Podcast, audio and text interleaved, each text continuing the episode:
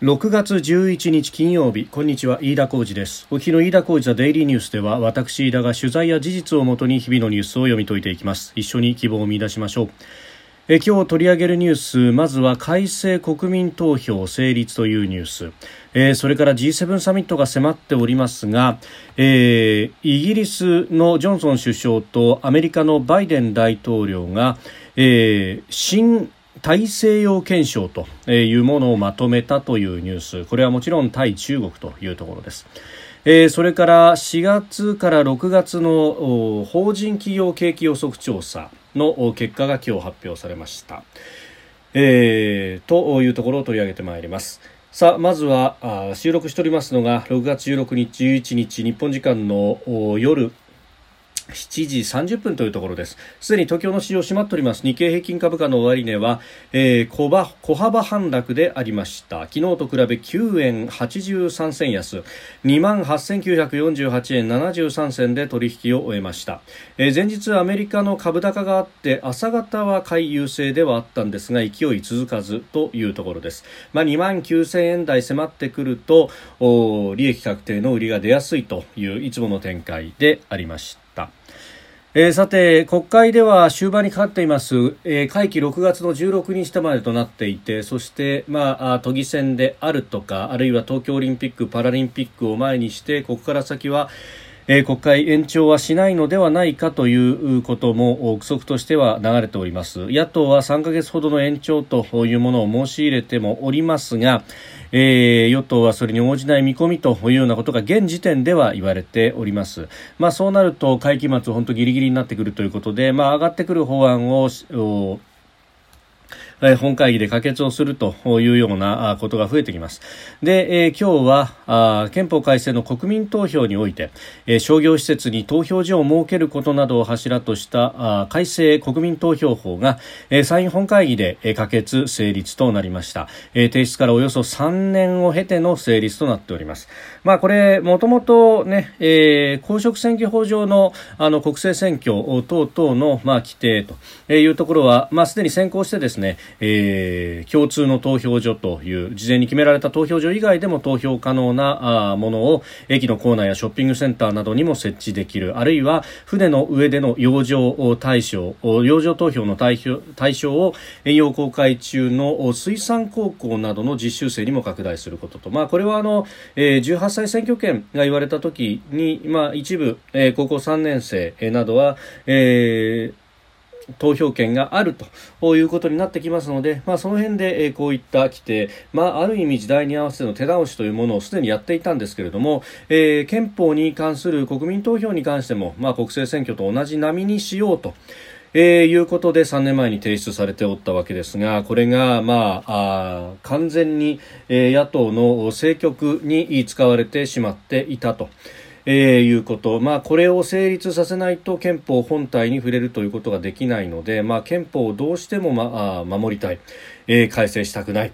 えー、指一本触れさせたくないという人にとってはもう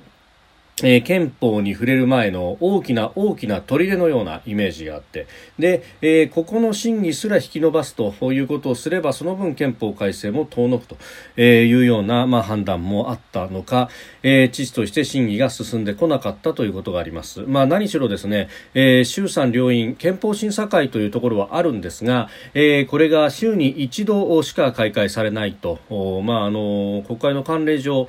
そうなってしまっていると。いうところ、まあ、ただこれは慣例ですんで、えー、やろうと思えばあ毎日だって審議すればいいじゃないかと、まあ、あの民間にいる身としてはそう思うんですけれども、まあ、あの、万事においてですね、この前例というものの踏襲が非常に、えー、と、たっとばれる、えー、国会の場においては、えー、週に一度しか審議をしないと。そしてその週に一度の審議も、えー、なんやかんやと、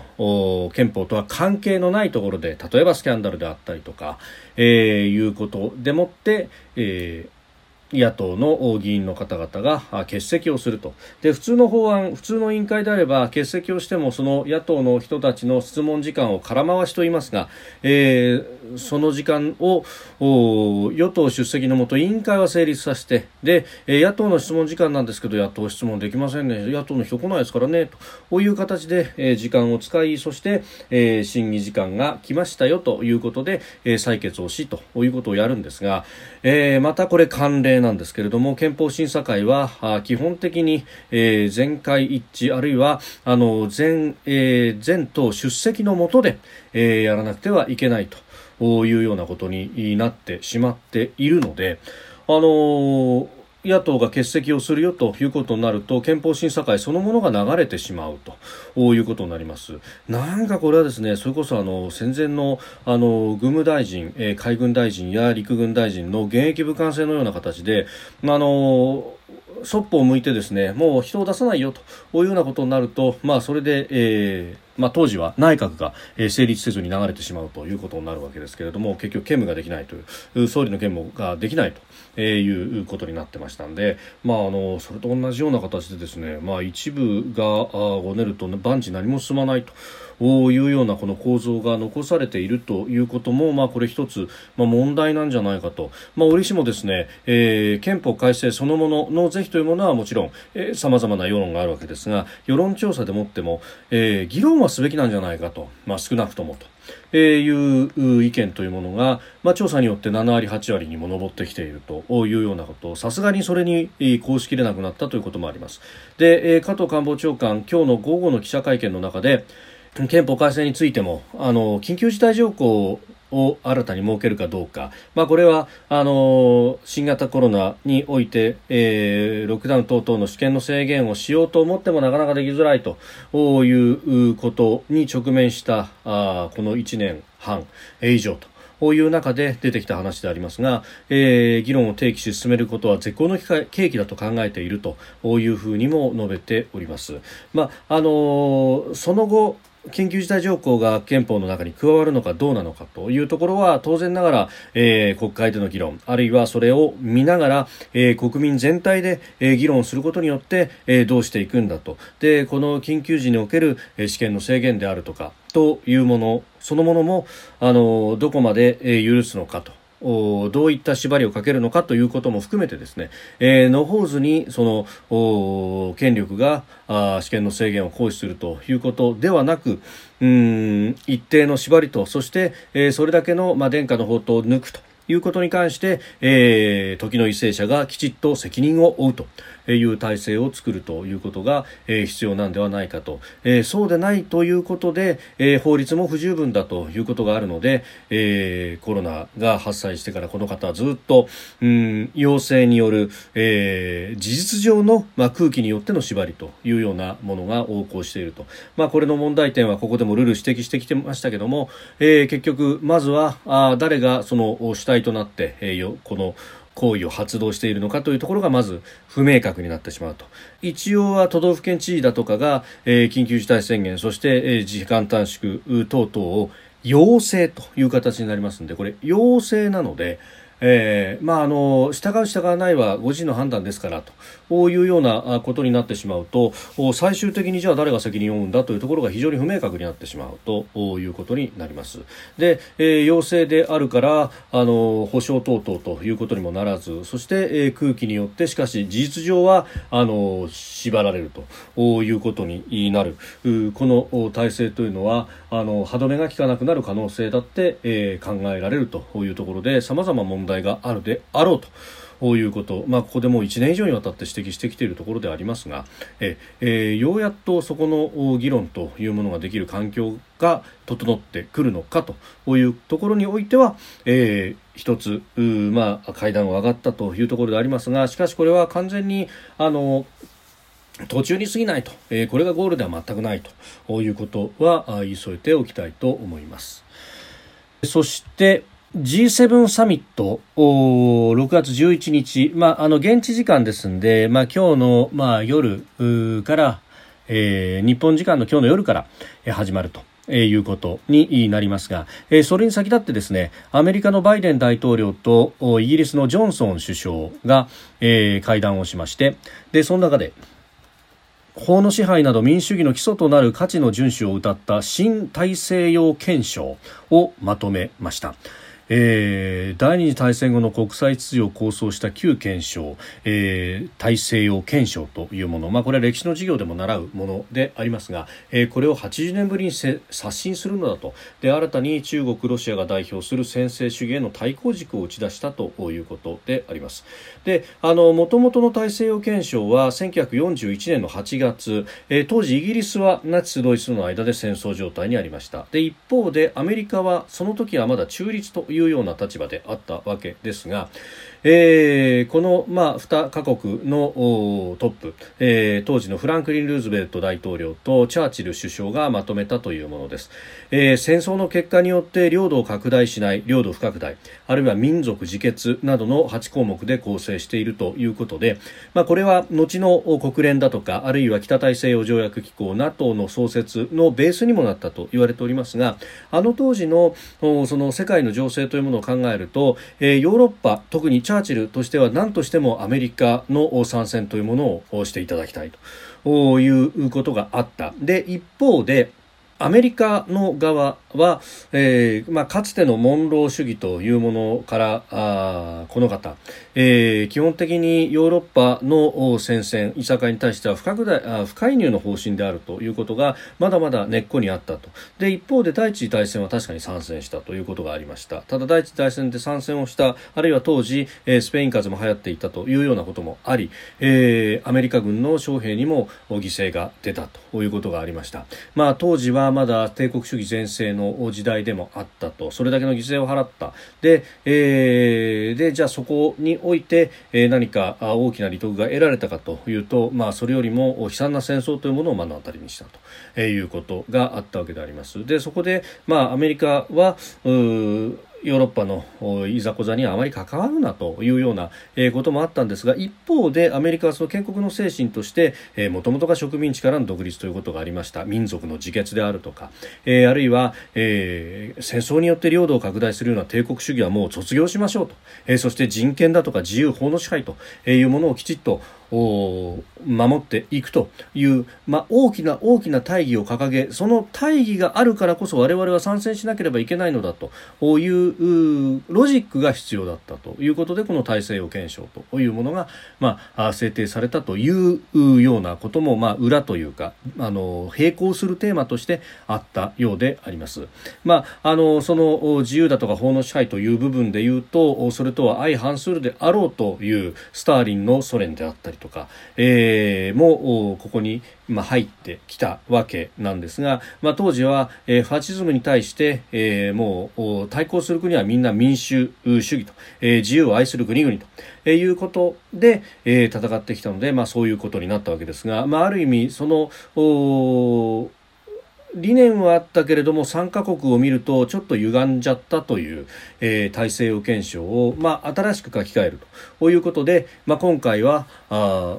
民主主義の価値の遵守領土の一体性の尊重などが明記されたと、えー、アメリカの政府高官はあ両憲章の共通点新しい憲章も古い憲章もそうですが民主主義がベストな統治体系だと統治形態と示すことだと、まあ、あの当時、えー、ファシズムに対して、えー、十羽人からげのような形で民主主義というふうにくくられたけれども、えー、例えばあソ連あるいはその後継のロシア、えー、そして、えー、中国。まあ、特に中華人民共和国ということの後に中国共産党ということになりますが、えー、この辺りはまあ民主主義を掲げつつ掲げていたりもしますが、えー、結局は強権主義的であって民主主義の原点というか、えー、基本から逸脱しているではないかということで、まあ、新しい憲章では、まあ、そこの部分を整理をするということ、まあ、もちろんですねこの、あのかつての孤児に習ってとういうことでもあるしまたあの見方を変えればうんソ連、うんまあ、当時の、まあ、ファファシズムでいうとやっぱりヨーロッパではドイツだったわけですが、えー、ドイツに対してあるいはその後のソ連もそうですけれども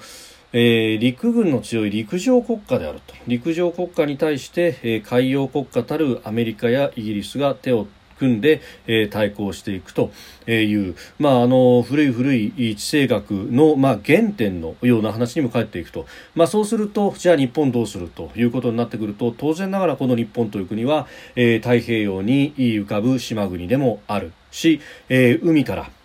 さまざまな利益を、えー、悲劇してきたと。いう歴史もあるわけであります。今も日本に向かっての商船隊、その船たちが十つなぎのようになって、えー